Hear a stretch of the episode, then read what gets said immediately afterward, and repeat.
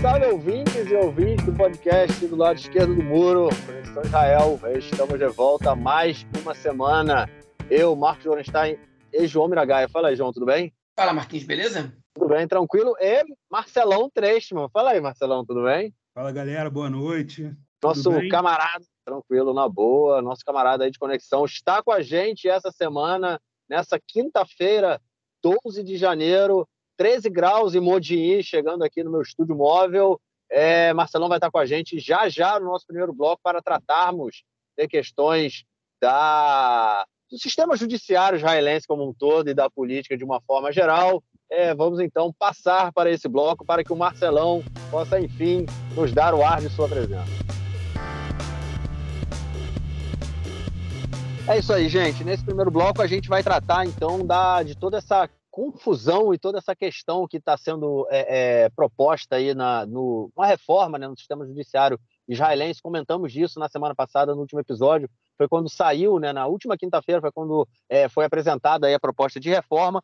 E a gente trouxe o nosso querido amigo Marcelão Treisman para conversar com a gente, ele que conhece é, é, bem a legislação israelense e, enfim, o direito israelense, né, que ele é, já, já nos explicou aqui de outras vezes, outras vezes quando como funciona e sempre que a gente tem uma questão aí relacionada à a, a, legislação israelense, né, ele é o nosso nosso guru, né, vai sempre aí com a gente pelo Conexão Israel. Então, Marcelão, seja bem-vindo aí, brigadão, pra, por estar com a gente mais um episódio. É, e, enfim, a gente queria que você começasse explicando, a gente vai depois entrar nessa questão da reforma é, sendo proposta aí por esse governo, mas é, a gente queria que você começasse explicando para a gente é, como é que funcionou todo o processo. A gente já falou para os nossos ouvintes dos últimos episódios, eles, eles já ouviram, né, que a gente já falou que Israel não tem uma constituição formada, mas tem, umas, tem leis básicas, né, que no, é, há uns anos atrás foram reunidas aí num, num chamado, é, numa revolução, né, chamada uma revolução jurídica, uma revolução constitucional. Então explica para a gente aí como isso funciona e como é o sistema é, é, judicial, já, jurídico israelense como um todo, né? Beleza, Marquinhos. Cara, prazer inenarrável estar aqui na, no podcast. Boa noite para vocês. Para a gente entender, então, o que está acontecendo aqui hoje né, em Israel, é importante entender essa discussão sobre a Constituição, se existe Constituição. Você falou que não tem uma Constituição formada. Na verdade, não tem uma Constituição formal é, em Israel. A gente tem uma Constituição que a gente pode falar que é uma Constituição informal. E por que isso? Né? É, explicando brevemente, é, toda essa discussão sobre Constituição Israel começa antes até da criação do Estado, ali na, partilha da ONU, na, no na de, na decreto 181 da ONU, que determinava a partilha da Palestina é, entre um Estado árabe e um Estado judeu, falava que os países formados é, teriam uma constituição que seria promulgada pelo Congresso dos países, é,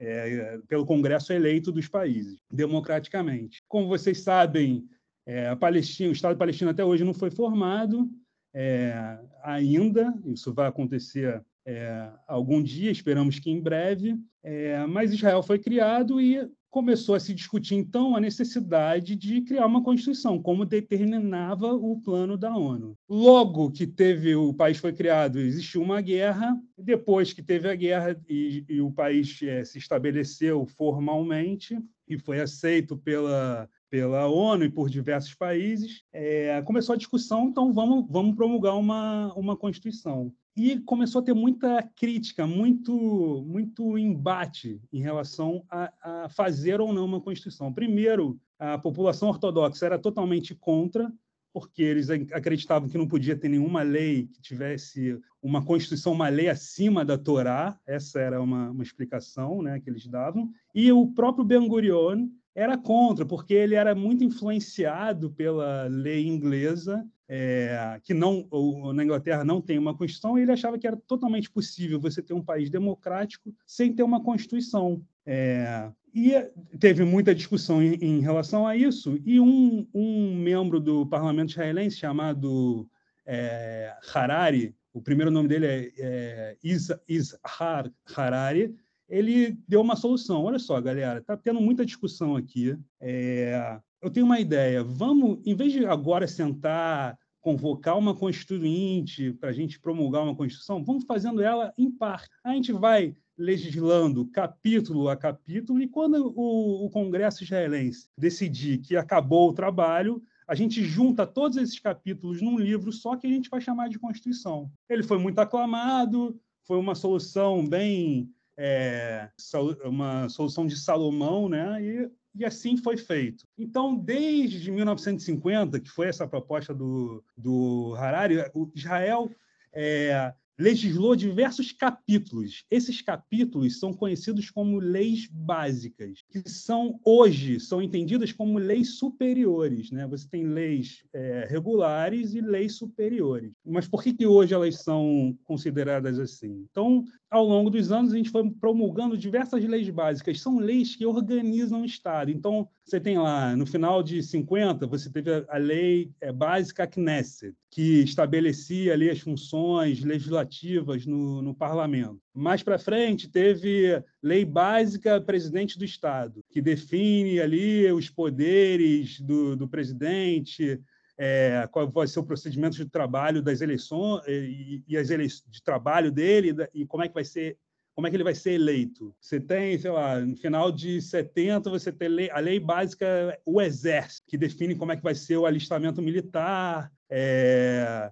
e da subordina, né, o exército ao poder é, executivo e legislativo, né, que aqui é misturado. 1980, você tem outra lei básica famosa, que é a Lei Básica Jerusalém, capital de Israel, que estabelece ali que Israel, é, Jerusalém é a capital de Israel, é, que você assegura o direito de todas as religiões aos, lugar, aos lugares sagrados, é, e, é, e você também nessa lei também ficava claro que Jerusalém teria preferência no que se refere ao desenvolvimento da cidade. Nessa lei básica, é a primeira vez que a gente tem uma, um artigo na lei que define que, para mudar essa lei, é, você precisaria de uma votação de mais de 80 é, parlamentares. Então, já começa ali essa lei, essa, essas leis que seriam a futura Constituição de Israel. Você tem uma lei que um artigo já define que vai ser um pouquinho mais difícil mudar ela. Não é uma lei comum.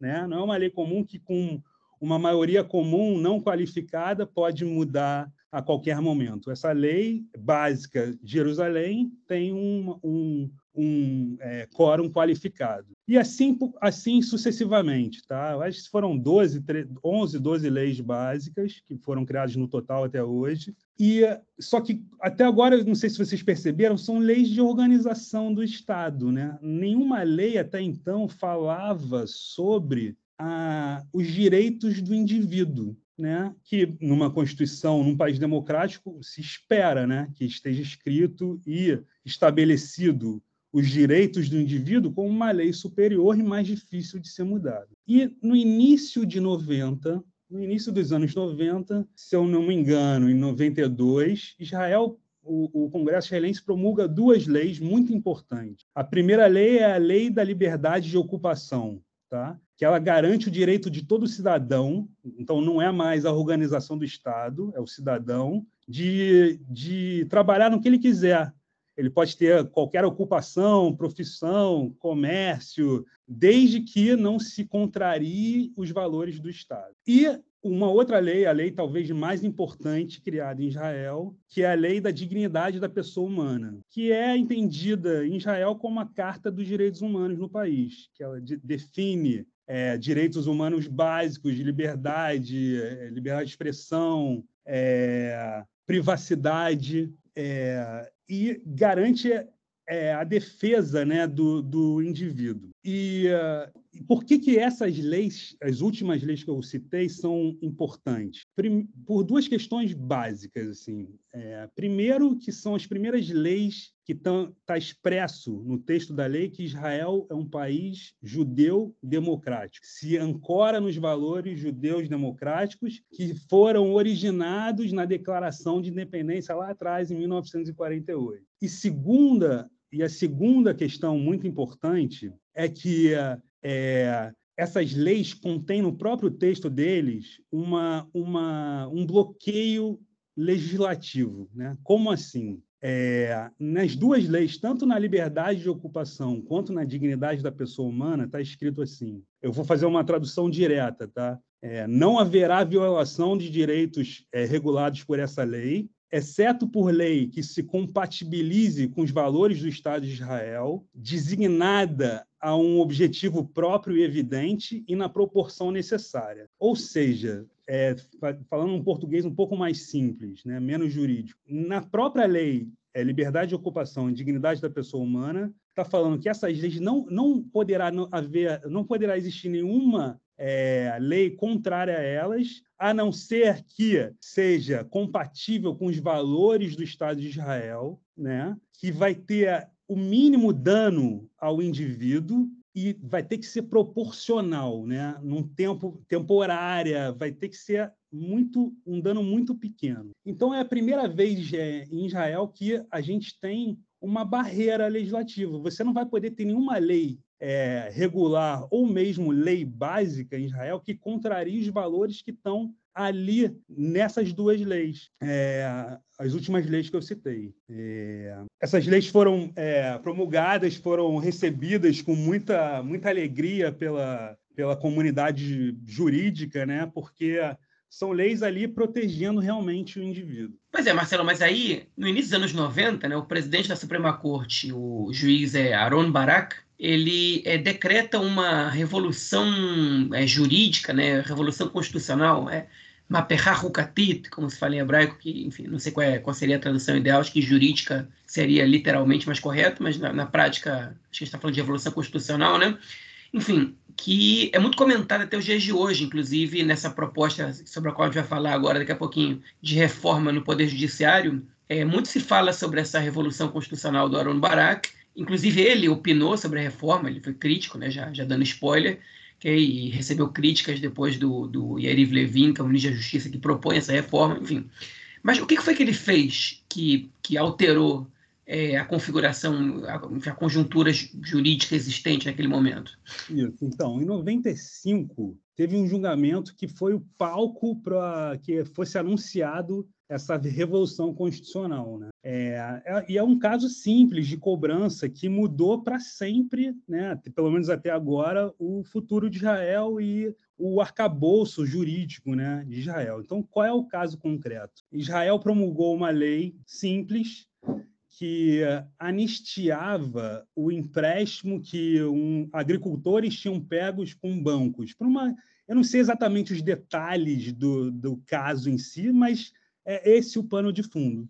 Uma lei simples que dava uma anistia, talvez integral ou parcial, a agricultores. O, o, os bancos, né, o banco, o banco Mizrahi, ele apelou à Suprema Corte e falou assim: olha só, essa lei que Israel promulgou aqui, ela fere o direito à propriedade, que está na lei básica dignidade da pessoa humana e, e é, dignidade da pessoa humana. E, portanto, essa lei tem que ser anulada, porque ela está ferindo o meu direito à propriedade. E não pode ter nenhuma lei que vá de encontro à lei básica. Esse chegou até o, o julgamento, teve um. Foram nove juízes que julgaram esse caso. É, a, a, a Suprema Corte decidiu que sim, é verdade que essa lei causava um dano no direito da propriedade, mas ela estava de acordo com o que a própria lei falava, porque ela era, ela tinha, ela era proporcional, ela era temporária e, portanto, não seria inconstitucional.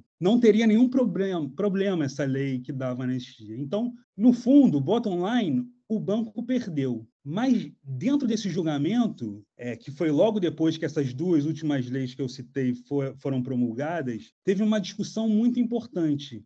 Até que ponto uma lei básica seria superior a uma lei simples? E até que ponto o, a Suprema Corte teria o direito de anular uma lei com base, é, é, embasando em seu argumento é, a contra, contrariedade a, a, uma lei básica. É, o Aaron Barak, que era o chefe da Suprema Corte, o presidente da Suprema Corte nessa época, disse então que o trabalho do Harari, que lá em 1950 havia sido terminado, que essas leis promulgadas até então como leis básicas já estavam prontas para serem colocadas num livro que se chamaria Constituição e que a partir desse momento estava declarado a possibilidade da Suprema Corte se envolver é, na, na, no cancelamento de leis, tanto leis é, básicas como leis simples. E isso é considerado uma promulgação informal. Por que informal? Porque, de uma forma geral,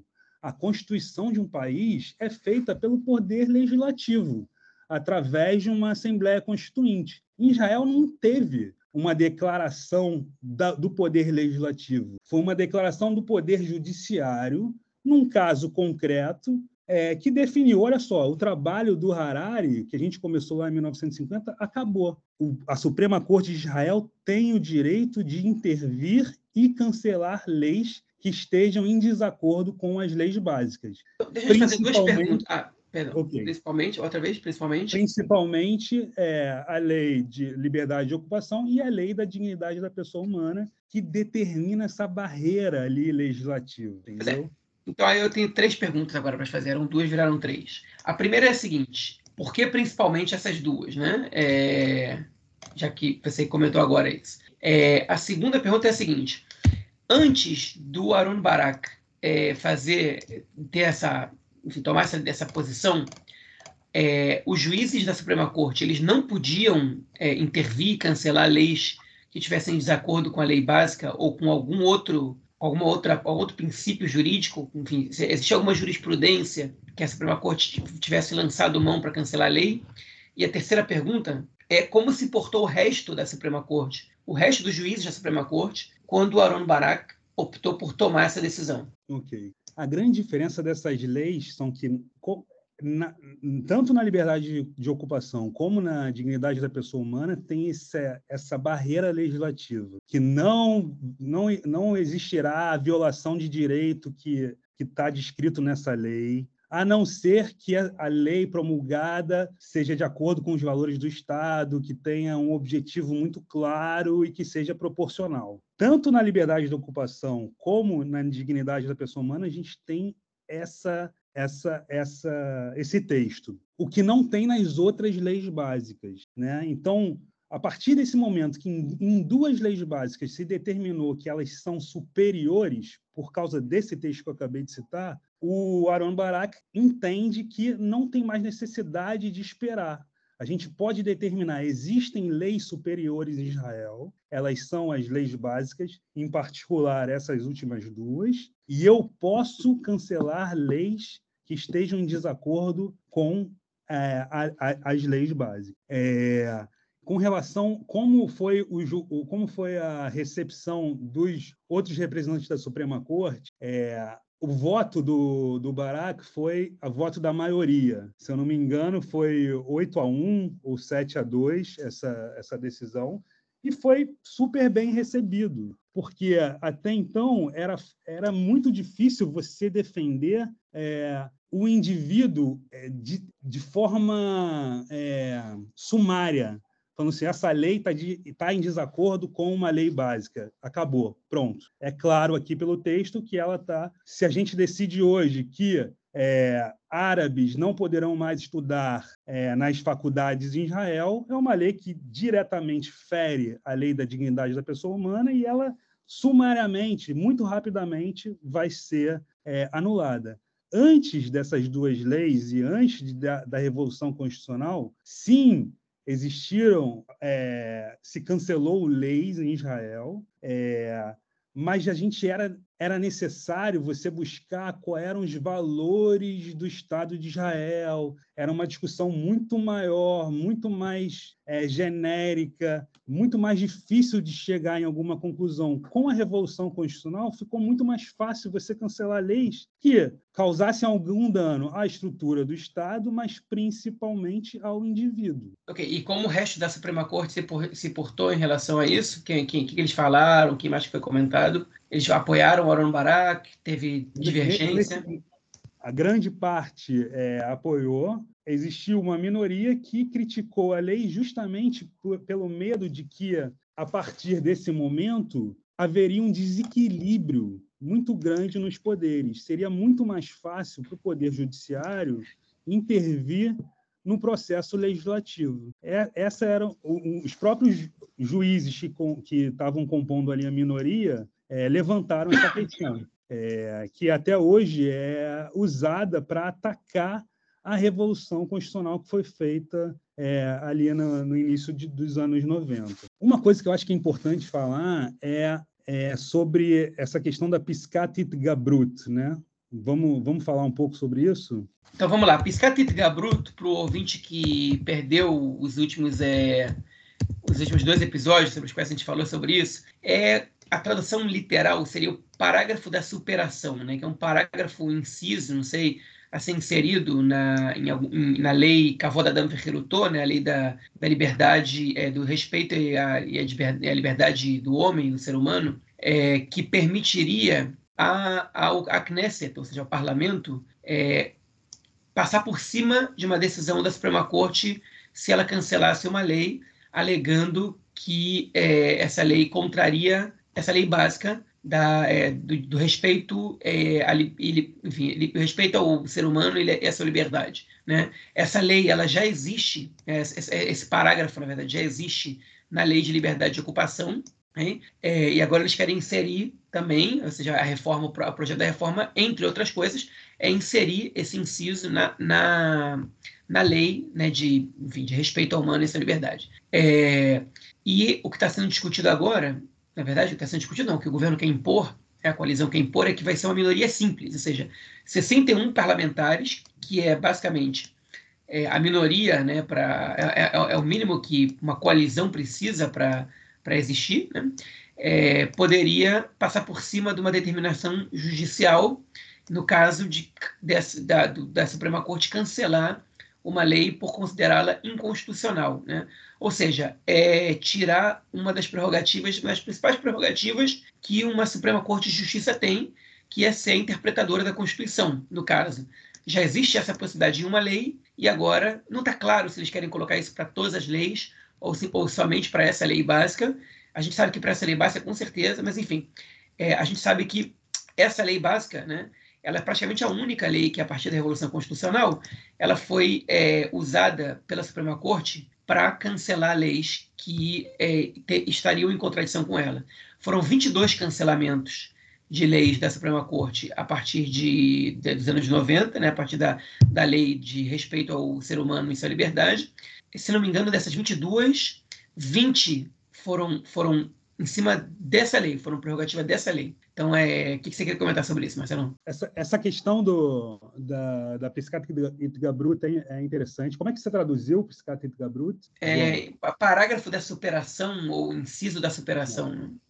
Muitas vezes a gente entende, as pessoas têm o um entendimento de que o, o, o Suprema Corte vai dar uma decisão e a Knesset, a Knesset o parlamento israelense, vai poder é, cancelar essa decisão do Knesset. Não é exatamente assim. Essa, essa artigo de superação, né, numa lei, ela, ela vem do direito canadense, ela já existe na, na legislação israelense, como você citou, tem uma piscata, um artigo, uma, uma um artigo de superação na própria liberdade de ocupação. É, como é que ela surgiu aqui em Israel a primeira vez?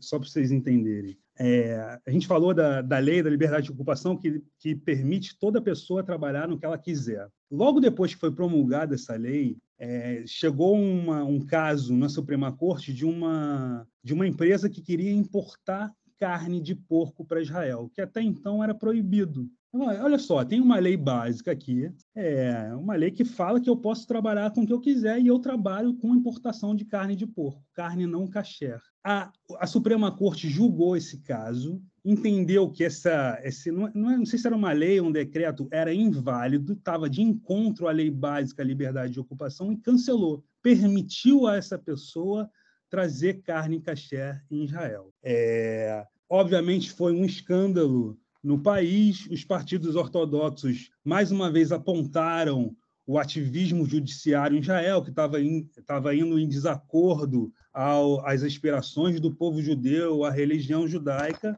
A solução que eles deram para isso foi fazer um, um ticun, uma, um conserto na lei, na lei básica liberdade de ocupação. Ou seja, ela foi promulgada em 92 e teve um, uma, um conserto nela ali em 93, 94. O que, que eles fizeram? Eles inseriram uma coisa que é, é, é esse, esse artigo de superação, que fala assim: olha só, é, se existir uma lei que vai de encontro à lei básica à liberdade de ocupação, ela pode existir se for uma lei aprovada pela maioria dos parlamentares que indique que a, a lei liberdade de ocupação está sendo é, superada é, e que ela seja temporária. Logo depois que eles fizeram esse, esse conserto na lei, o parlamento promulgou uma nova lei que é, per, proibia a importação de carnes de porco. E nessa lei,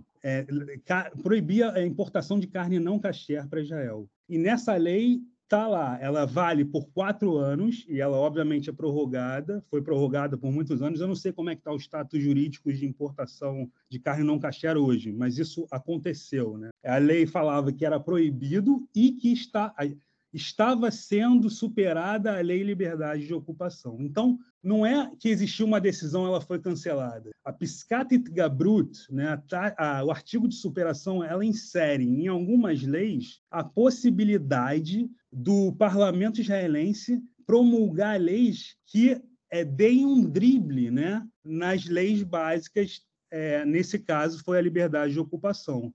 Olha só, pode ter lei, é, mas ela tem que ser temporária e ela tem que estar tá falando que existe um dano à lei básica à liberdade de ocupação. É, o que, se tá, o, que a, o parlamento israelense atual está querendo fazer, o que a gente entende, né, é fazer a mesma coisa que existe na lei liberdade de ocupação, com esse artigo de superação, co colocar ele também na lei de, de dignidade da pessoa humana, porque eles entendem que muitas leis em Israel a maioria delas, você citou 22 leis foram canceladas pela Suprema Corte, elas, a maior parte delas se ancoram na lei de dignidade da pessoa humana. Então, eles querem ter a possibilidade de fazer uma lei que seja temporária, é, que seja aprovada pela maior, maioria dos parlamentares, maioria simples, 61, é, e, que, e que traga um equilíbrio aos poderes no país, que impeça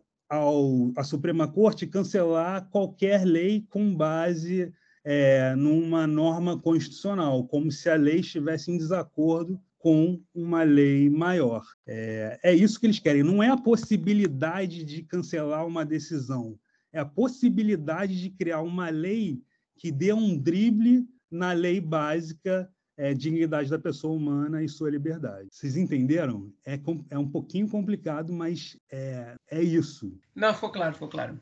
Não, ficou claro, cara, ficou claro. Ficou claro. A gente, ficou. a gente muita gente acha que é para cancelar, entendeu? Uma decisão. Não é. Eles querem, os partidos hoje, eles entendem que existe um desequilíbrio e eles querem ter a possibilidade de criar uma lei que esteja escrito lá. A gente sabe que essa lei não respeita a lei básica de, da dignidade da pessoa humana, mas mesmo assim a gente quer fazer porque esse é o desejo da, dos representantes eleitos pelo povo. E o Suprema Corte do país não tem o direito de intervir nessa lei. É, é basicamente isso. Mas aí no caso, deixa eu só perguntar, então, essa, essa, no caso esse drible que eles querem dar na lei, ele, te, ele poderia ser aprovado com uma minoria, no caso com 61, minoria simples. Ele, então, não está claro ainda. O que se fica claro é que eles querem colocar um artigo muito similar ao que a gente mencionou agora na lei de dignidade da pessoa humana, que hoje não tem esse artigo lá, eles querem inserir.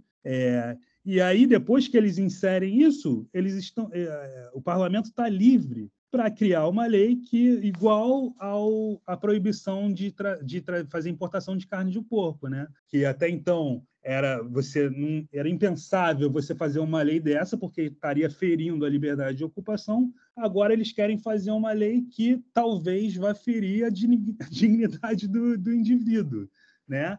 O direito à privacidade são direitos básicos, são os direitos que se a gente puder fazer uma, uma comparação ao que está no artigo 5 da, da Constituição brasileira, está ali defendendo o indivíduo. Né? É, uma das razões que a gente entende foi há pouco tempo atrás teve uma lei simples que determinava, é, João me corrija se eu estiver enganado, mas determinava a expulsão do, dos é, imigrantes ilegais em Israel. A Suprema Corte cancelou essa lei, falou que essa lei não era proporcional, que essa lei não atingia um objetivo claro, que essa lei estava ferindo a dignidade do, do indivíduo. É, e eles falam assim: olha só, cara, isso aqui é uma decisão executiva, né? É uma decisão. O, o, prefeito sabe se os imigrantes ilegais estão interferindo no funcionamento da cidade. O, o Suprema Corte não pode intervir aqui. É, eles poderão se isso for é, concretizado, eles é, conseguirem inserir um artigo de superação na lei de dignidade da pessoa humana, eles vão poder fazer uma lei é, muito parecida com o que eles tentaram alguns anos atrás. E não vai ter nada que vai é, poder segurar, não vai existir nenhuma barreira, porque existe esse, é, eu diria, uma válvula de escape ali nessa lei básica, nessa norma constitucional. Está ali na lei falando: olha só, pode sim, pode ter uma lei, desde que seja temporária, desde que diga que está ferindo essa lei básica aqui, e se for aprovada com uma maioria simples. A questão a gente não sabe ainda qual vai ser a maioria, é, a gente não sabe quais leis que eles vão promulgar, a gente só imagina, né? Pelo caráter e característica desses partidos que estão no, no poder hoje e, por, e pelo, por tudo que eles sempre falaram. E é isso que assusta, né? Eu, pessoalmente, eu não sou contra uh, um artigo de superação. Eu acho interessante essa discussão sobre o equilíbrio de poderes. Eu acho que tem que ter esse processo de check and balance, né, entre os poderes. Cada um, os poderes são independentes e harmônicos entre si. Cada um é, não tem nenhum superior ao outro. Certamente a Revolução Constitucional coloca o Supremo num, numa posição é, de mais vantagem. Ela tem realmente a possibilidade de intervir é, na, na, nas leis que estão sendo promulgadas no país. Mas é, e, e, talvez a, a, essa, esse artigo de superação seja uma forma da gente, sei lá, se tiver uma guerra em Israel e a gente tiver que é, Nenhuma guerra, vou dar um exemplo mais simples. Se tem uma pandemia em Israel, uma coisa um pouco. Não, nem dá para imaginar, né? Imagina que o Estado é, determine que essa, é muito contagiosa essa doença e que todo mundo tem que instalar agora no seu celular um, um programa que vai te seguir o tempo inteiro para saber se você está em casa, se você está respeitando a quarentena ou não. Isso, de certa forma, estaria prejudicando o, o direito de privacidade e poderia ser cancelado pela Suprema Corte se isso fosse questionado, porque ela está indo de encontro a essa lei básica. É, e, o, e, o, e o parlamentar que hoje quer inserir esse, esse tipo de artigo fala assim: olha só, isso aqui é uma decisão do governo, do funcionamento do Estado. Eu decido. Você não pode se meter na minha lei. Então, é uma forma de você é, fazer de novo o, o equilíbrio dos poderes mas ah, tem algumas perguntas, né? Qual é a, a, a se, será uma maioria qualificada? Eu acho que sim, né? Principalmente numa lei tão importante quanto a lei de dignidade da pessoa humana que protege o indivíduo. Você não pode ter uma lei qualquer, porque senão, se você pode fazer qualquer lei com uma maioria simples, quem é o poder, quem é aquele que vai é, controlar o fervor da maioria? A democracia não se mede só por isso, né? A gente mede muito a democracia pela forma pela qual as minorias são tratadas aqui em Israel, é, em qualquer país democrático. Então, é, eu acho muito complicado você ter uma piscata bruta, uma, um artigo de superação numa lei que protege o indivíduo. Acho muito complicado que seja maioria simples. É, e acho muito complicado que essa discussão esteja sendo feita agora com esse tipo de parlamentar que a gente tem no poder em Israel. Beleza, eu tenho só um comentário mais. É, enfim, a reforma ela prevê uma série de coisas, né? Ela prevê, na verdade, é, que, a, que, se cria a lei básica, a legislação, né, que, é, que seria, que dentro dela estaria praticamente toda, toda a reforma, né, que vai ser uma lei que não existe até hoje, né, que, que diz que deve ser feito para legislar, né, enfim, e dentre elas várias coisas. E é, dentro da reforma, além da, da, da Piscat Gabrut, É, a gente, eu vou comentar só, só mais essa parte, porque eu, eu acho que isso é. Enfim, o resto a gente passa para o próximo, próximo bloco para outros assuntos. Mas é, o, o Levin foi consultado, a jornalista é, do Canal 13, é, esqueci agora como é que é o nome, Tamar, é, a que era principal e agora, enfim, Tamar Istov Shalom, não sei. Ela, Shalom, Tamar Shalom. Pois é, ela falou para ele, tá bom, então o que, que é? Então você está tirando totalmente o, o poder da Suprema Corte de decidir que uma lei ela não é constitucional. Ele falou: não, na minha, na minha proposta, eles podem tomar essa decisão. Só que tem que ser 11 dos 13 juízes. Ou seja, 11 dos 13 juízes têm que estar de acordo que, que pra, pra, não basta uma maioria simples, né? Basta uma maioria simples da Knesset para lançar a mão da Roquit Gabrut, mas, mas para os juízes que poderem cancelar uma lei tem que ter 11 dos 13, né? É, que é, sei lá, 80%, mais de 80% do, do, dos juízes. Enfim, é, e aí hoje a Esther Hayut, né, numa, enfim, numa atitude sem precedentes na história do país, é, enfim, ela, ela, foi até, ela deu uma entrevista coletiva, na verdade, um, fez um pronunciamento coletivo, detonando a proposta de reforma, a dizendo a, que isso... A Esther Hayut só, só explica é, a presidente da Suprema Corte. Isso, é. isso, isso. A presidente da Suprema Corte de Justiça, é verdade, detonando o projeto de reforma, dizendo que ele seria a destruição da, do, do, sistema judiciário israelense, do poder judiciário. Ela fez críticas é, à Piscat de Gabrut, fez críticas à, é, à comissão para formação, para nomeação de juízes, fez crítica ao fim do, do Ilata Virut, que é o, enfim, o precedente de razoabilidade que a gente comentou, do bom senso, né, que a gente comentou aqui na semana passada. Enfim, fez críticas a, a quase tudo né, da, da, reforma, ou a tudo praticamente, a cinco pontos especificamente. Ela se somou, na verdade, ao Aaron Barak, à conselheira-geral da Knesset, é, a uma série de procuradores gerais da Knesset que, que também se manifestaram, todos eles muito críticos à reforma e com muito receio, dizendo que isso vai acabar com a, com a, com a justiça. É, que, isso vai, que isso vai ser o fim do, do sistema judiciário, que em vez de balancear as coisas, que nem o que ele está propondo, na verdade vai fazer é reduzir o sistema judiciário a insignificante, porque, enfim, ele, ele vai politizar, segundo o que ela disse, vai politizar totalmente o sistema judiciário. Você concorda com, com essa crítica da Esther Hayut, Marcelão?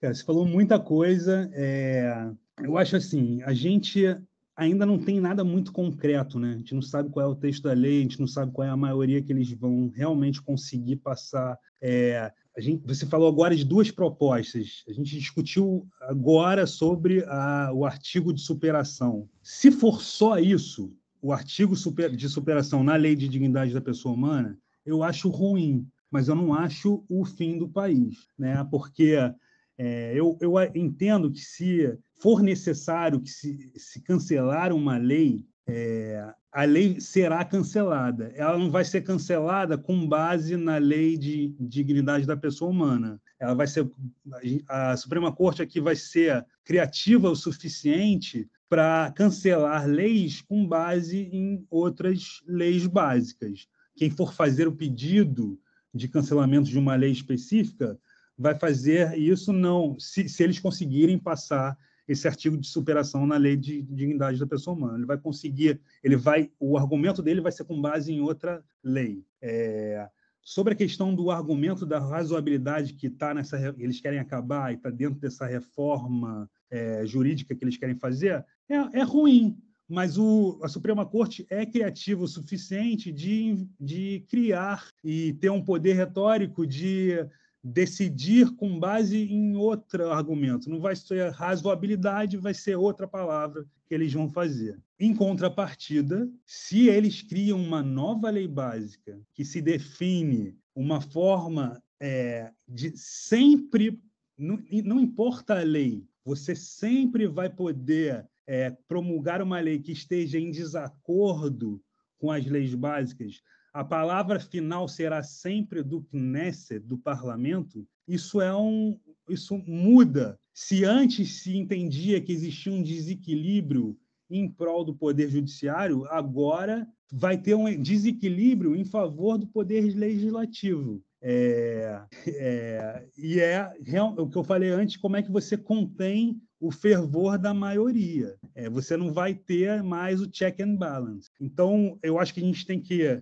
ainda sem pânico, atentos, entender o que, que vai ser proposto de forma concreta para a gente poder analisar. Se for uma lei básica que vá desequilibrar os poderes, eu acho um problema muito grande, eu acho um atentado, sim, à democracia. Tenho medo e preocupação do, do, sobre o futuro de Israel. Se for só a, a, o artigo de superação com o cancelamento do argumento de razoabilidade, é ruim, principalmente por quem está propondo, mas ainda não é o fim do país. Acredito que o Poder Judiciário tem força para garantir a continuidade das, das, instituições democráticas em Israel. A gente vai ter que driblar, vai ter que, vai ter que rebolar bastante, mais do que antes, mas a gente vai conseguir segurar. Vamos, vamos aguardar as cenas dos próximos capítulos. Mas, no caso, né, a introdução de um artigo desse na lei é, da liberdade do, do ser humano, né, uhum. né, você tem aí uma ameaça direta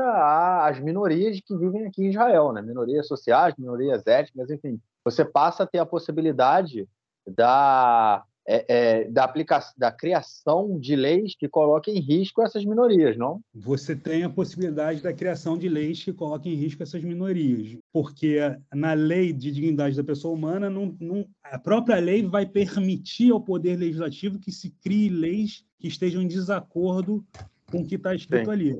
Mas Exato. eu entendo que a gente, se for só nessa lei, a gente vai encontrar outras leis que não tenham esse artigo de superação e a gente vai embasar o pedido de cancelamento da lei nessa numa lei que seja que cause um, um dano a alguma minoria, a gente vai encontrar alguma outra lei que vai permitir que a gente cancele essa, essa norma. É, até que os caras coloquem uma, um artigo de superação em toda a lei de toda Israel. lei. Entendeu? Sim. Agora, o, existe um problema grande, que é essa lei, é, é, a Hakika, né? A, a, legislação que o, que o João citou, porque aí você não tem que mais esperar que eles coloquem esse artigo em toda a lei. É uma lei geral. Sim, claro. Agora, meu irmão, qualquer lei a gente pode fazer se for com maioria simples. Não só uma lei que esteja em contrariedade à lei de dignidade da pessoa humana, falando que essa lei que a gente está fazendo está causando dano, a gente sabe disso, e é temporária, e é temporária, entendeu? É, eu não sei o que, que vai estar tá nesse nova, nessa nova lei básica que eles estão agora propondo e mencionando. A gente tem que esperar. Se então, isso própria, passar, é um perigo. A própria definição do que é temporário também, né? Porque, claro. É, porque o temporário, no momento em que você vai, vai renovando, vai renovando, ele deixa de ser temporário no momento, né? Acho que isso é importante também, né? Ter alguma definição aí para. É.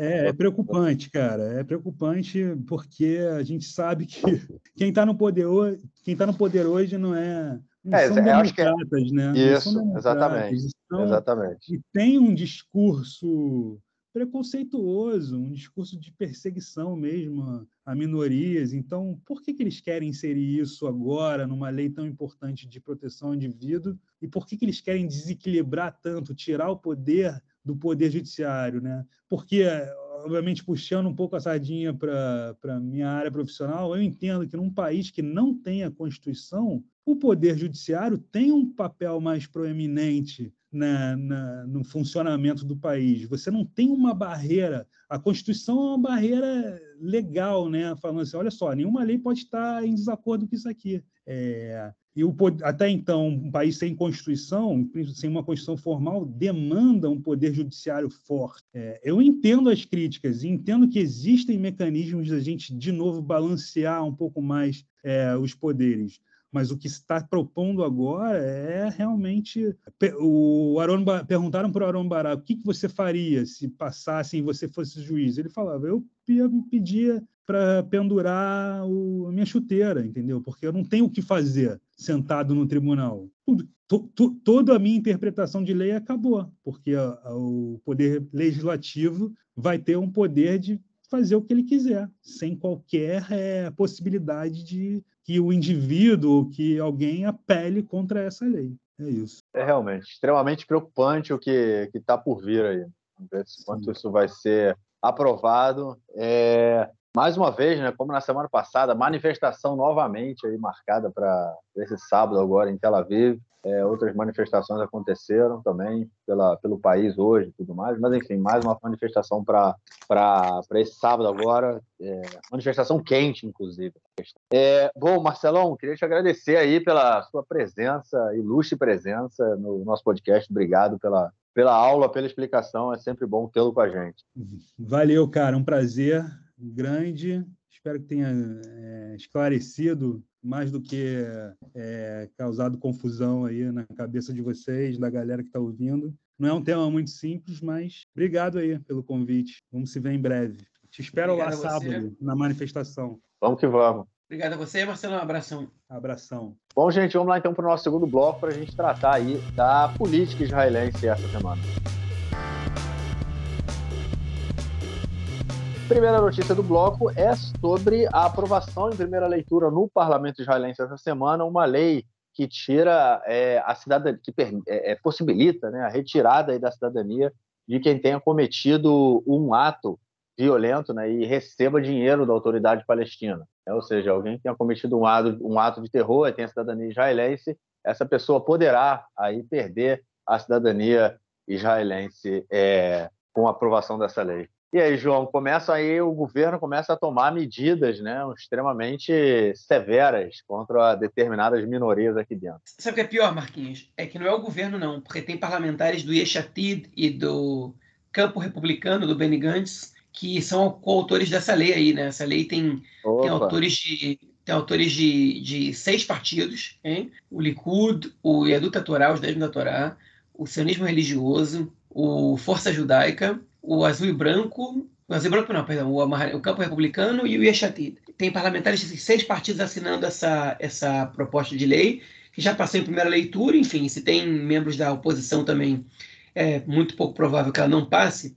Que aí, o que, que diz essa lei? Que pessoas que tenham cometido atos violentos, né, de, enfim, é, aqui em Israel, e que, somado a isso, recebam pagamento da autoridade palestina, é, perderão a cidadania israelense. Poderão perder a cidadania israelense, mas na prática essa é a ideia da lei. Tá? Por que, eles, que essa lei está sendo proposta assim?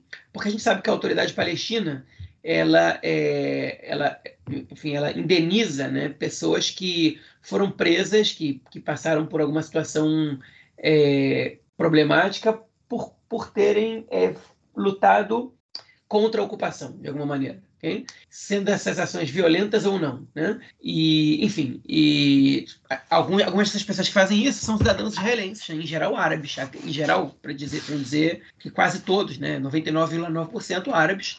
E, e, por, por, então, por conseguinte, a gente pode dizer que essa lei é uma lei que visa retirar a cidadania de árabes israelenses que estejam envolvidos com a, com a causa palestina. Okay? É, enfim, os, os, deputados que estão propondo isso estão dizendo um absurdo, está aí a autoridade palestina, que, é, que não é nosso não é nosso é, não é nosso parceiro, não é nosso amigo, é mentira, porque não é nosso parceiro, mas enfim, que são nossos inimigos, que estão, enfim, defendendo uma causa oposta à nossa e que estão sustentando atos violentos, atos terroristas, que não necessariamente atos terroristas, né? presos em manifestações é, é, é também podem ser enquadrados nisso, é, quem, enfim, quem, quem, quem agrediu soldados agredir soldado pela lei internacional não é considerado terrorismo, é considerado é, guerrilha, mas enfim. É, e por aí vai. É, e aí o Ahmed Tibi, que é um deputado do, do partido é, TAL, né, ele fez um discurso na Knesset dizendo que, que essa é uma lei racista, hein, que, enfim, que, que, que, o único objetivo dela é tirar a cidadania de árabes israelenses.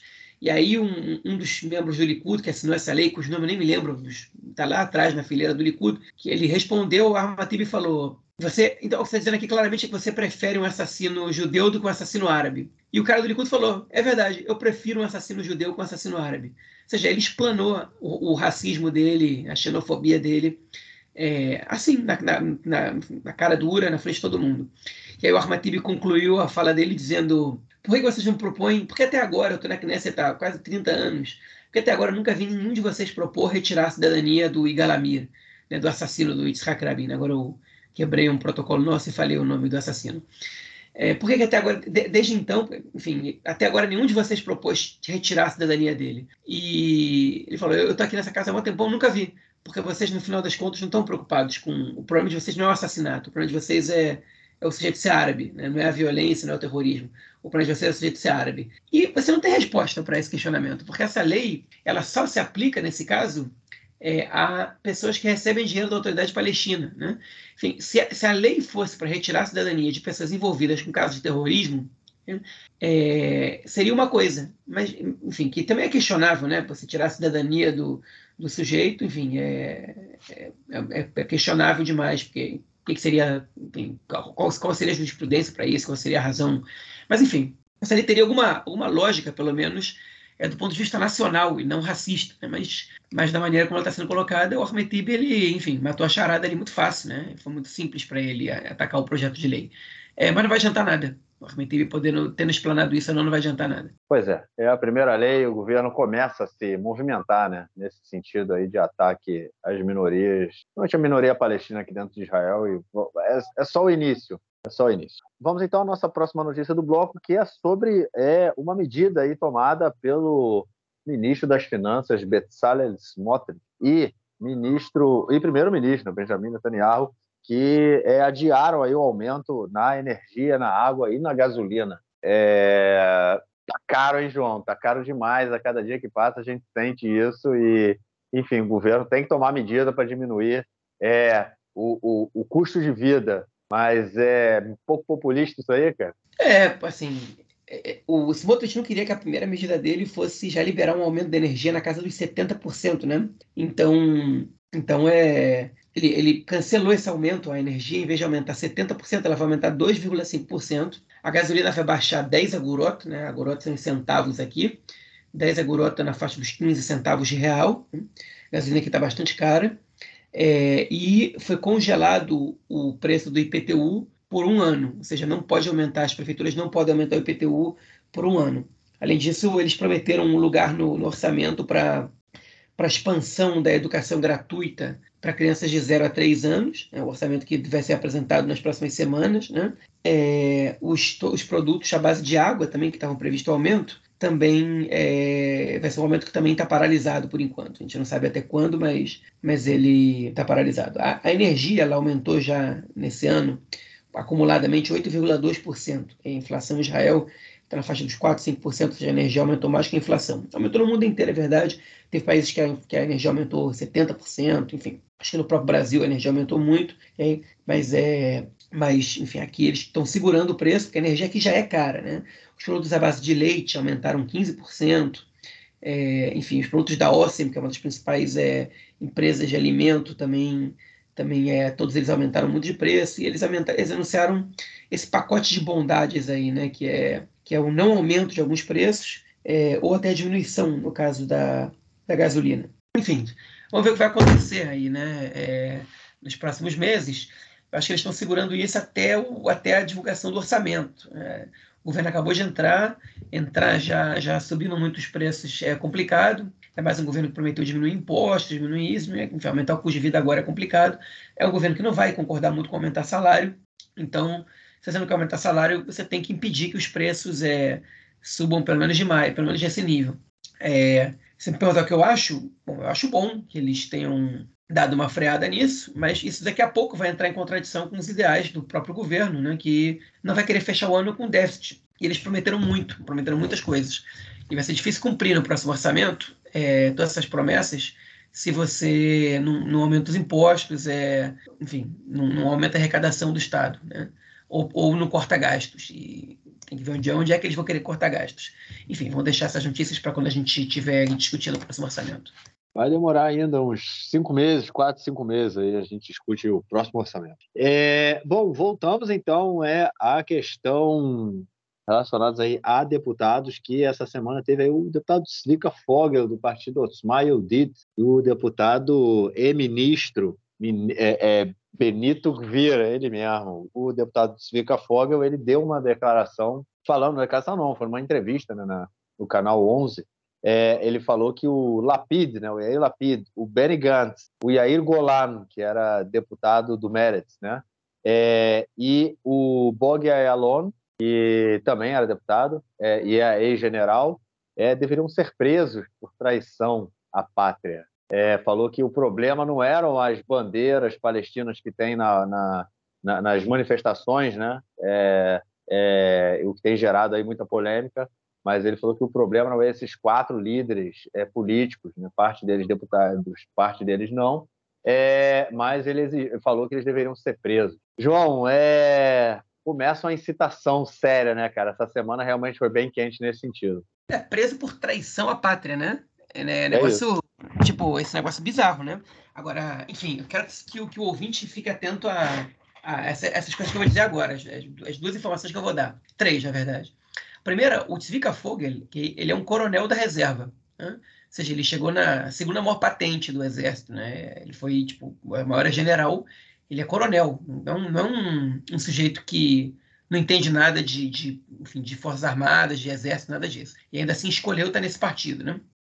Das quatro pessoas que ele, que ele quer prender, três deles são ex-generais. Né? Um deles foi vice é, chefe das Forças Armadas, e os outros dois foram chefes das Forças Armadas e ministros da Defesa, né? no caso do Benny Gantz e do Burger Alon. O Alon foi do Likud, inclusive, depois saiu, criou o partido dele, o Teller, me juntou com, com o Benny Gantz, com o Erlapid, né? no, no antigo azul e branco e tal, e agora está retirado da política. Né? Ou seja, três deles são generais, né? acima dele, dois foram chefes das Forças Armadas e ministros da Defesa.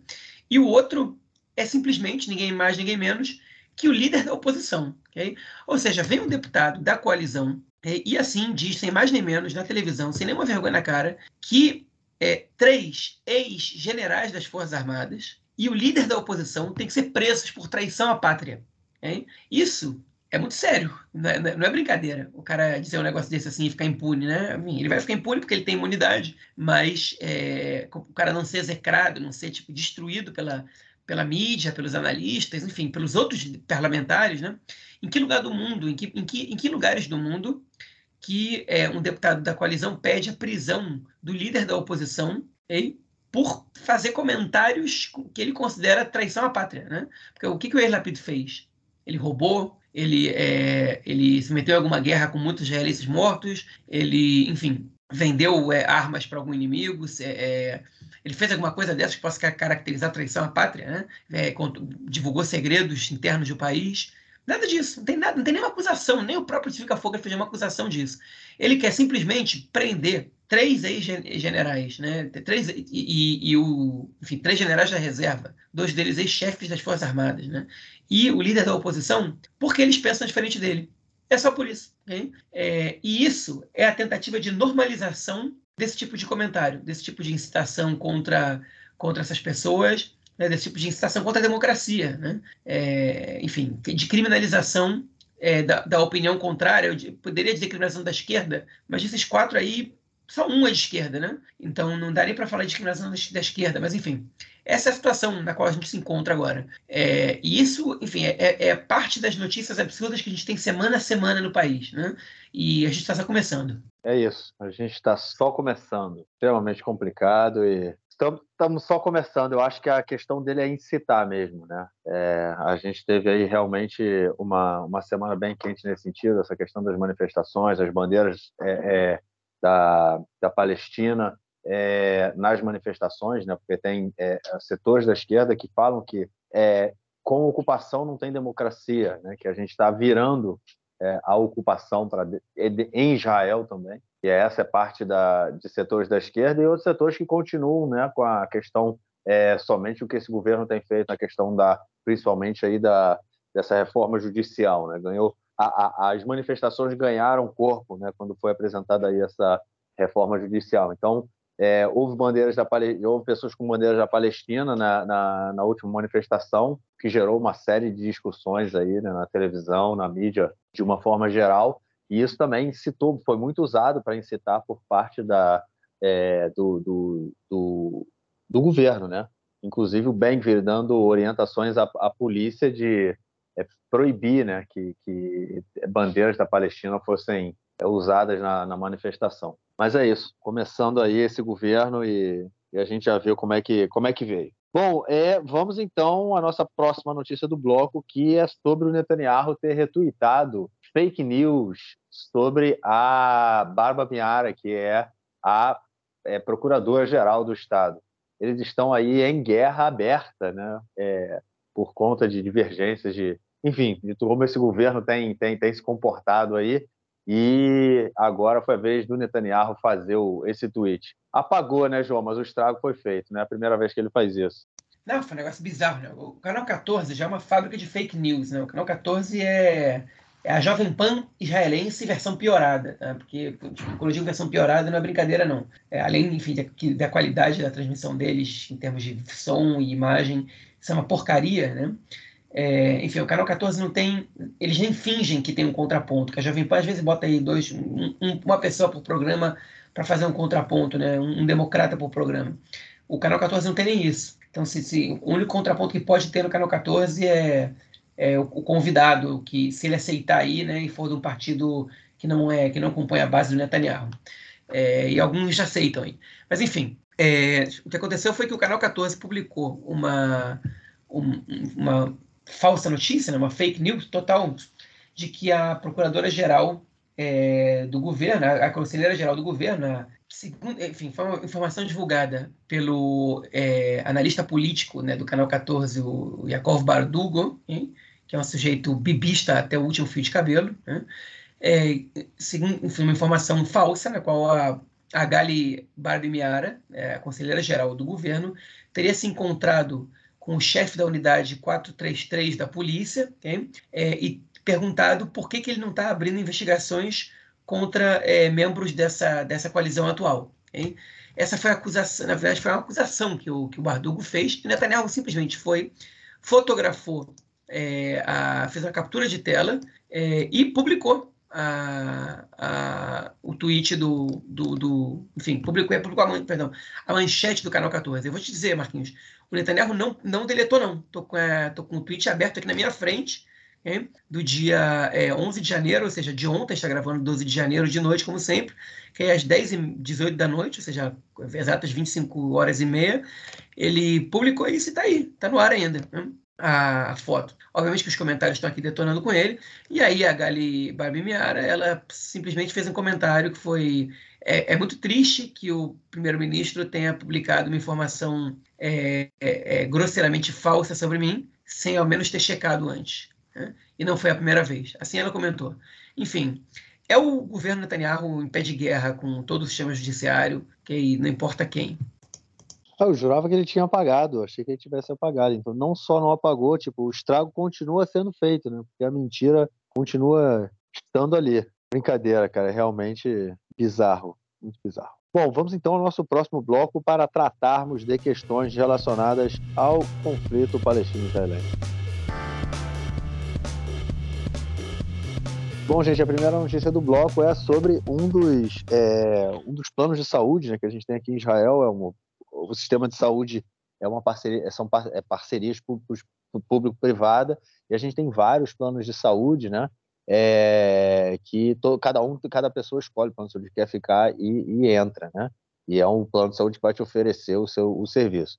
Então, é um dos planos de saúde se chama Clalit, que é o maior plano, né, o mais antigo aqui de Israel, é, e é, é funcionários do, de, um, de um dos seus, é, de uma das suas filiais se recusou a atender um palestino que, que foi ferido. É polêmico isso, hein, cara? Tanto quanto complicado, né? É, complicado e polêmico, terrível, né? Enfim, terrível, essa, né? a, enfim, na verdade, o Clalit não tinha nada a ver com a história até que eles divulgaram a nota deles, que foi lamentável, né?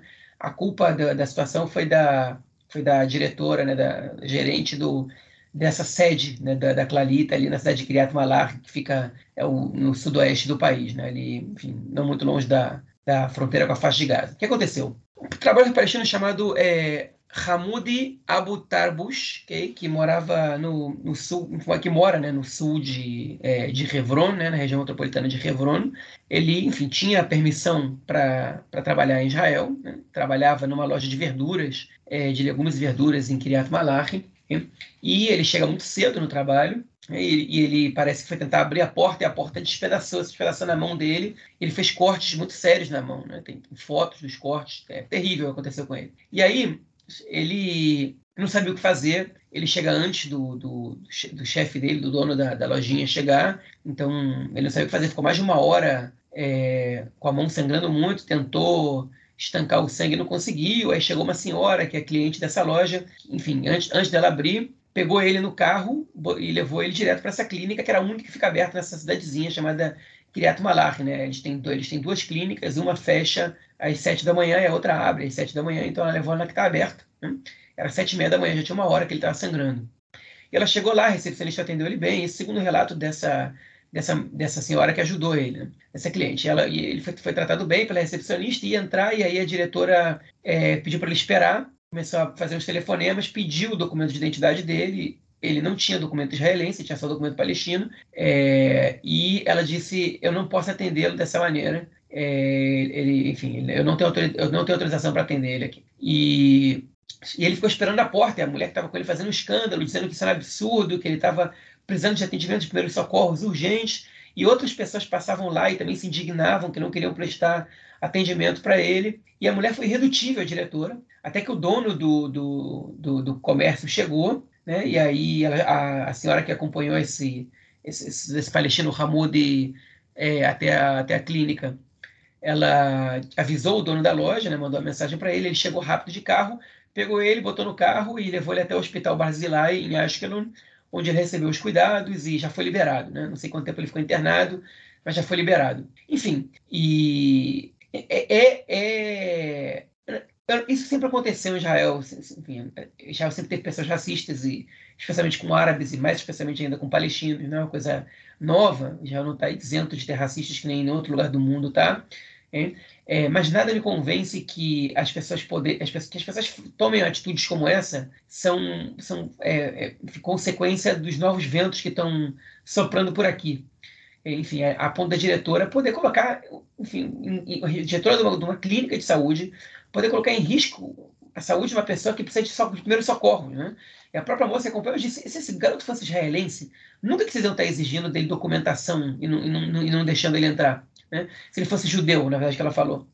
Tipo, ele precisa de atendimento, depois você vê a parte burocrática, ele pode morrer, né? Ele podia estar perdendo sangue.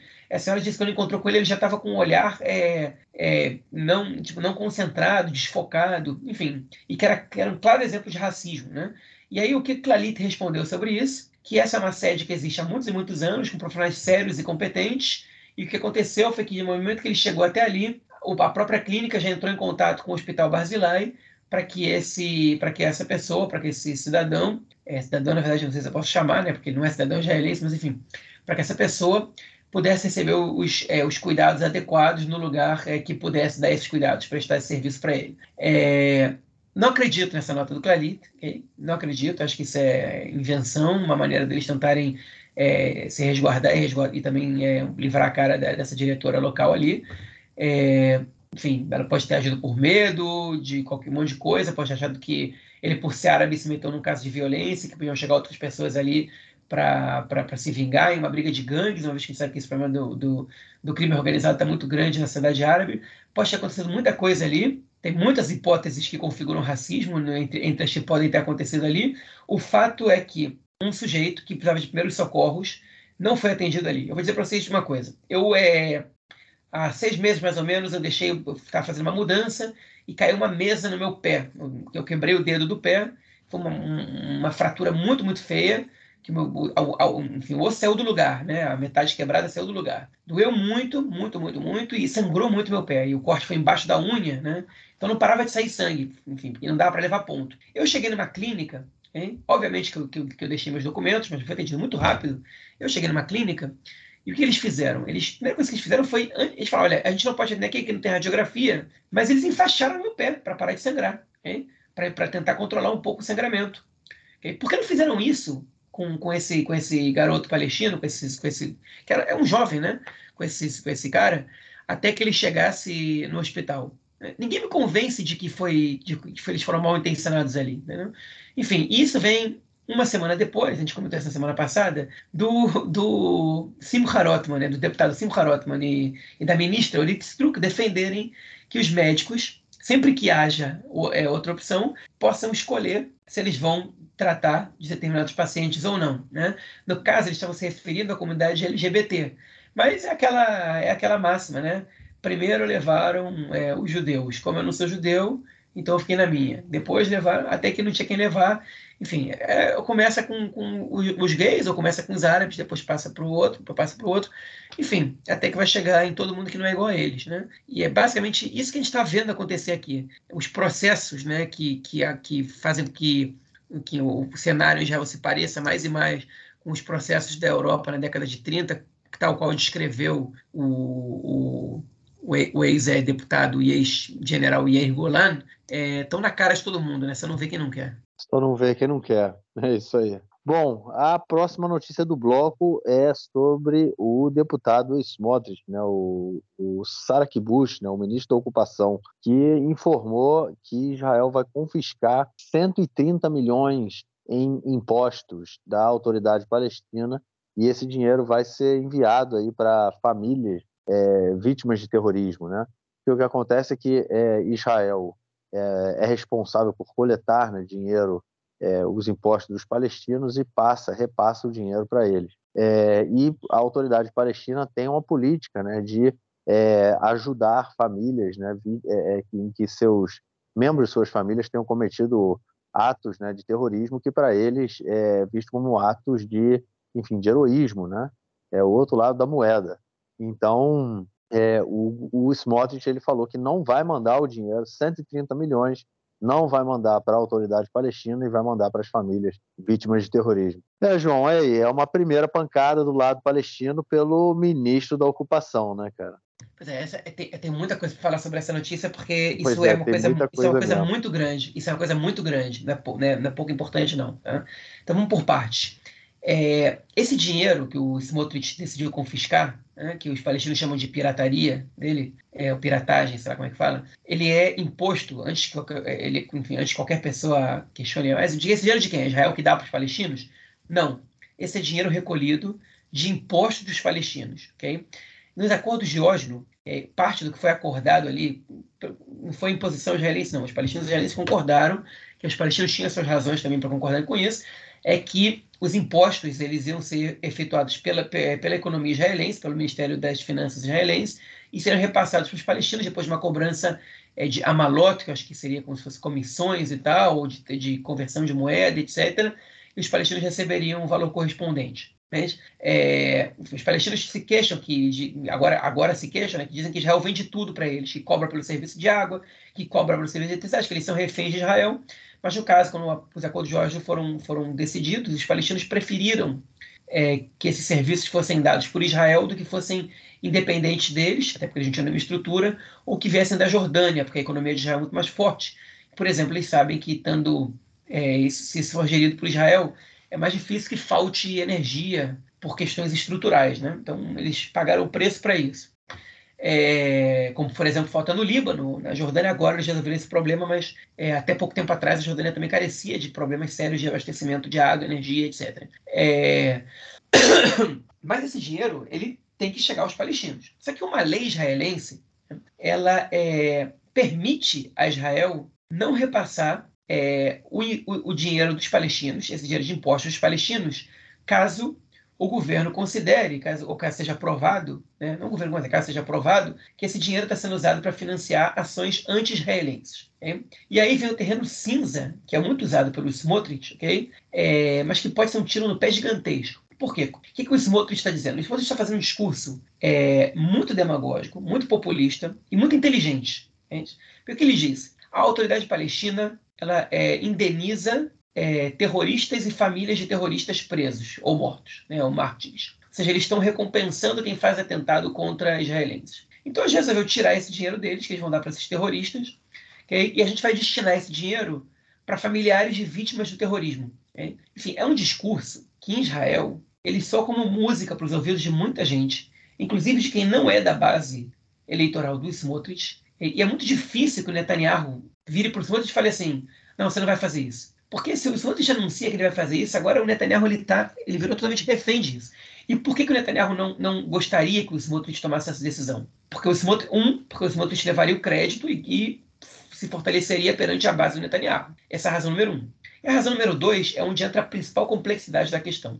A autoridade palestina hoje, ela, ela se sustenta, segundo uma entrevista que o primeiro-ministro palestino deu para o Haaretz essa semana, ela se sustenta com um déficit mensal de 40 milhões de shekels, okay? que é, representa mais ou menos uns 12, 13 milhões de dólares por mês de déficit né? do, enfim, do, da, da autoridade palestina, que é o governo palestino. Né? É, ou seja, eles não estão conseguindo pagar os salários dos, dos funcionários deles, né? Eles estão, enfim, tá, a situação está complicada. É, já está complicada há um tempo. Né? Os países da Liga Árabe eles não, não, não, fornecem as quantias financeiras que eles se comprometeram é, no passado. É, os países da União Europeia eles também não ajudam muito e tal. E, é, enfim, a e a autoridade palestina ela depende de recursos muito escassos que vêm de Israel e dos Estados Unidos, né? De Israel, no caso, nem vem de Israel exatamente, vem dos impostos palestinos é, e dos Estados Unidos, que fazem algumas doações, né? E algum, tem um país só da Liga Árabe que contribui financeiramente, que é a Argélia, que contribui com 56 milhões é, de shekel ou de dólares, agora não sei, por ano, né? menos que eles precisam para conseguir se sustentar. É, e, enfim, é, e, e, e, não receber esses 130 milhões de shekel por ano, por mês, significaria um, é, um déficit de 170 milhões né, de, de shekel por mês, que é altíssimo. Né? Até porque grande parte das pessoas que estão empregadas na Cisjordânia são funcionários públicos, okay? que recebem o dinheiro exatamente da autoridade palestina. Entre eles, por exemplo, a Guarda Nacional Palestina, os policiais palestinos, okay?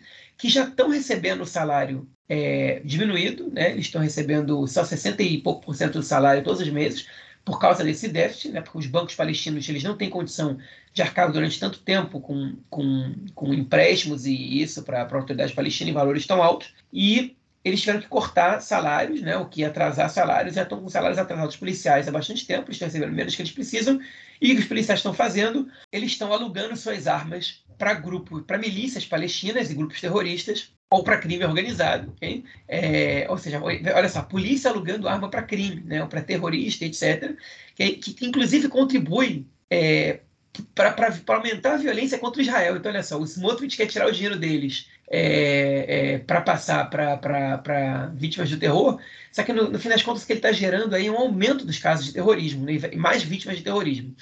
É um negócio absurdo, um negócio impressionante como, como, é, como é absurdo. Só que os outros não estão preocupados com isso. Né?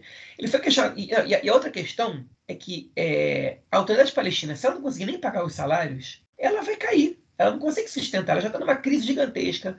O, o Abu Mazen, o presidente da autoridade palestina, já completou 18 anos no poder, completou essa semana. Ele não está popular, não tem eleições há muito tempo. E ele, enfim, se mantém no poder por, causa da força. Só que a força dele uma hora vai acabar principalmente se ele não tiver mais dinheiro, se ele, ele não conseguir sustentar as pessoas que, enfim, a, a, quantidade absurda de pessoas que a autoridade palestina sustenta na Cisjordânia, porque realmente a economia na, na Palestina é uma economia pobre, né, escassa, né, que, não, que não, não é muito desenvolvida, enfim, é não é nem um país, né, uma, uma área, um governo é, é, é semi-autônomo em área de ocupação que depende de Israel uma série de coisas, enfim, e que agora nem, nem sequer o dinheiro de impostos dos seus cidadãos está podendo é, servir para ser redistribuído para a própria população.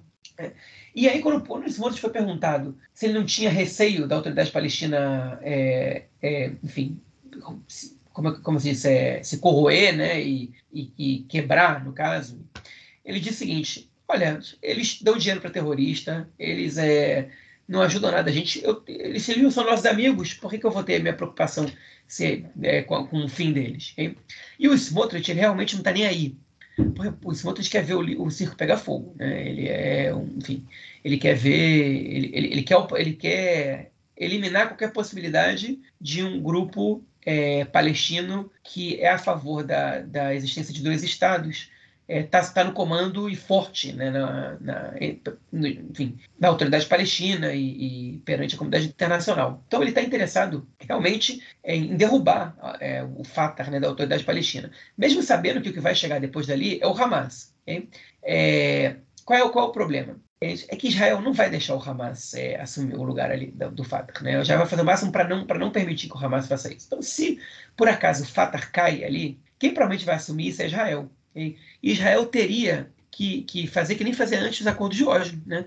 que teria que intervir ali e começar a, a cuidar dos serviços básicos palestinos, que inclui educação, que inclui é, saúde, que inclui construção de estradas, que inclui a polícia, e, e são muito mais profissionais israelenses ali, e é muito mais envolvimento israelense ali, e é muito mais a ideia de que só tem um Estado né, nessa, nesse espaço aqui só, todo. Okay? O que, por um lado, é o que o Smotrich quer, por outro lado, ele não quer esse Estado com essa quantidade de árabes, né? mas, é, mas ele não pode falar abertamente que ele quer expulsar essas pessoas porque porque isso, isso é um, ia, podia significar um problema legal para ele. Né?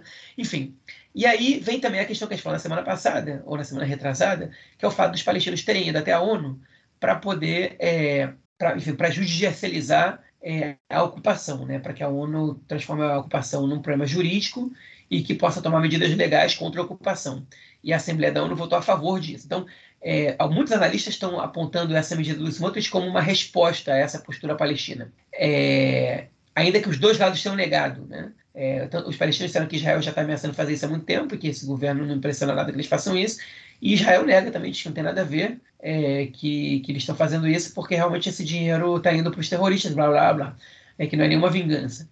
É, eu acho que o momento foi oportuno para fazer, por causa do que os palestinos fizeram, para convencer outros membros da coalizão e talvez até da oposição de que isso é o que devia ser feito, mas eu, eu acredito também que o, que o Smotrich teria feito em algum momento, independente dos palestinos terem ido até a ONU. É uma medida muito, muito, muito perigosa. É uma medida desumana, né? porque você vai colocar pessoas em situação de extrema pobreza. Enfim, e, e enfim, e é absolutamente nociva, não só aos palestinos, como a Israel.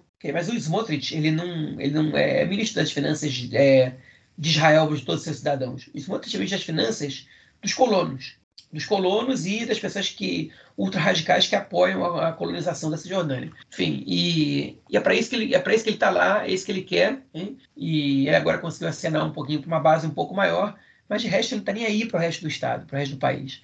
Ele está aí para a pauta dele, para satisfazer as demandas dele mesmo, hein? e é talvez o ministro mais perigoso que Israel já tenha tido é, em toda a sua história. Quem achava que ele, como ministro das Finanças, não ia fazer, não ia poder ser tão problemático é, porque ele não está envolvido diretamente no que tem a ver, no que se refere ao, ao conflito com os palestinos, está muito enganado. Eu, eu, entre eles, né, também me enganei. Achei que era menos mal ele ali nesse ministério do que no Ministério da Defesa. Não, agora tem minhas dúvidas. Né? Ele pode fazer muito estrago ainda.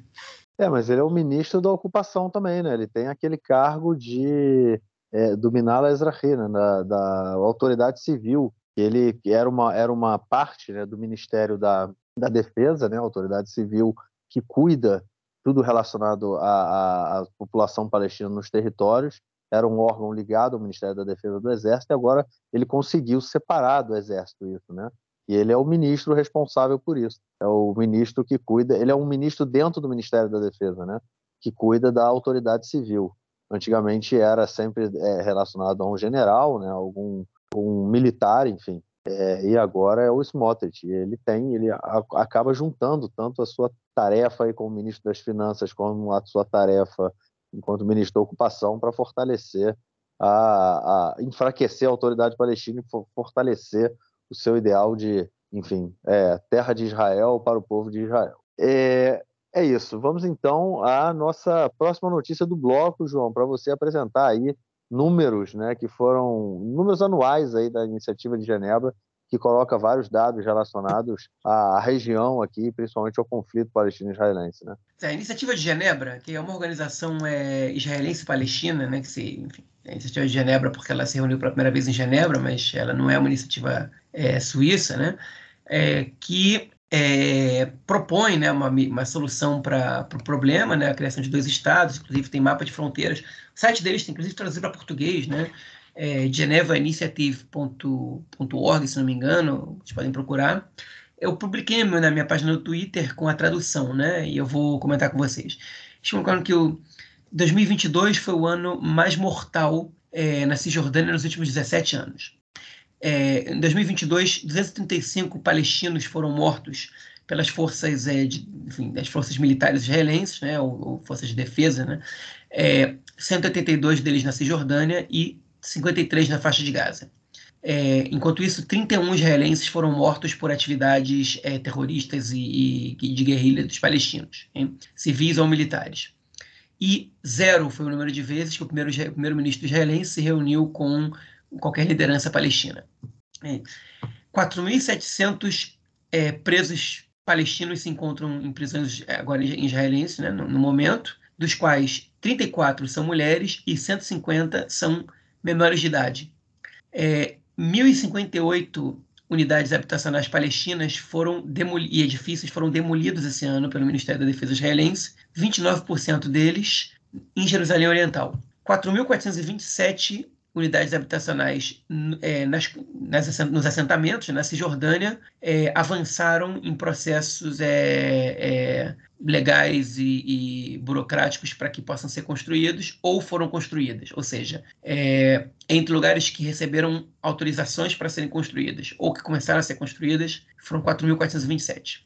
É, até agora eu dei só os números ruins, eles publicaram um número que, a meu ver, é um número positivo, que é que 17 mil palestinos receberam licenças, né, permissões para trabalhar, é, palestinos, perdão, da faixa de Gaza, receberam licença para trabalhar em Israel né, é, nesse ano de 2022. Vale lembrar que quando o governo, o governo anterior tinha entrado no, no, no, poder, o número ele era escassíssimo, né, era um número muito baixo, de é, do, menos de 2 mil pessoas, agora são 17 mil, que ajudam bastante a economia de Gaza.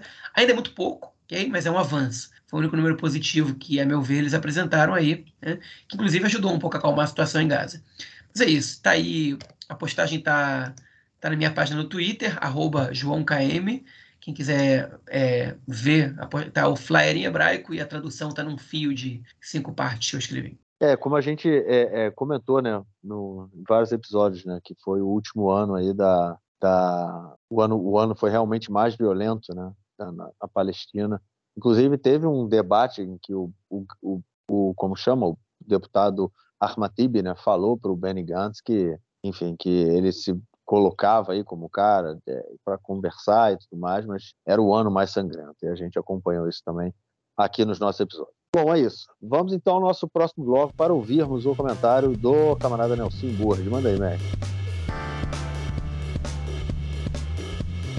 Meu caro Gorenstein, amigos do Conexão Israel do lado esquerdo do muro, mandar um abraço para o João que tem aproveitado o mau tempo em Israel para fazer o famoso puteiro. É, o puteiro que no Rio Grande do Sul o pessoal chama de sopa campeira. É, o João tem preparado o puteiro lá na casa dele. Apoel Tel Aviv, o Apoel Tel Aviv no basquete, vice-líder do campeonato israelense de basquete masculino, o destaque da temporada, a sensação do campeonato até agora. Está jogando também a Eurocopa e conseguiu um resultado extraordinário pela Eurocopa. Lá em Londres ganhou do Lions por 95 a 93. É um resultado fantástico, maravilhoso, um resultado histórico, muito comemorado. Essa vitória do Apoel Tel Aviv fora de casa contra o Lions lá em Londres. 95 a 93, um resultado extraordinário, um jogo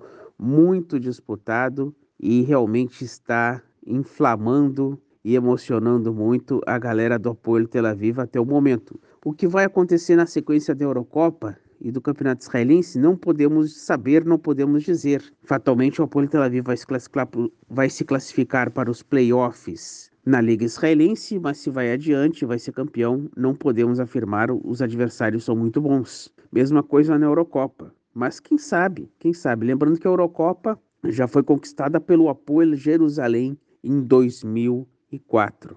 É isso aí, meu caro Gorstein, amigos do Conexão Israel, do lado esquerdo do muro.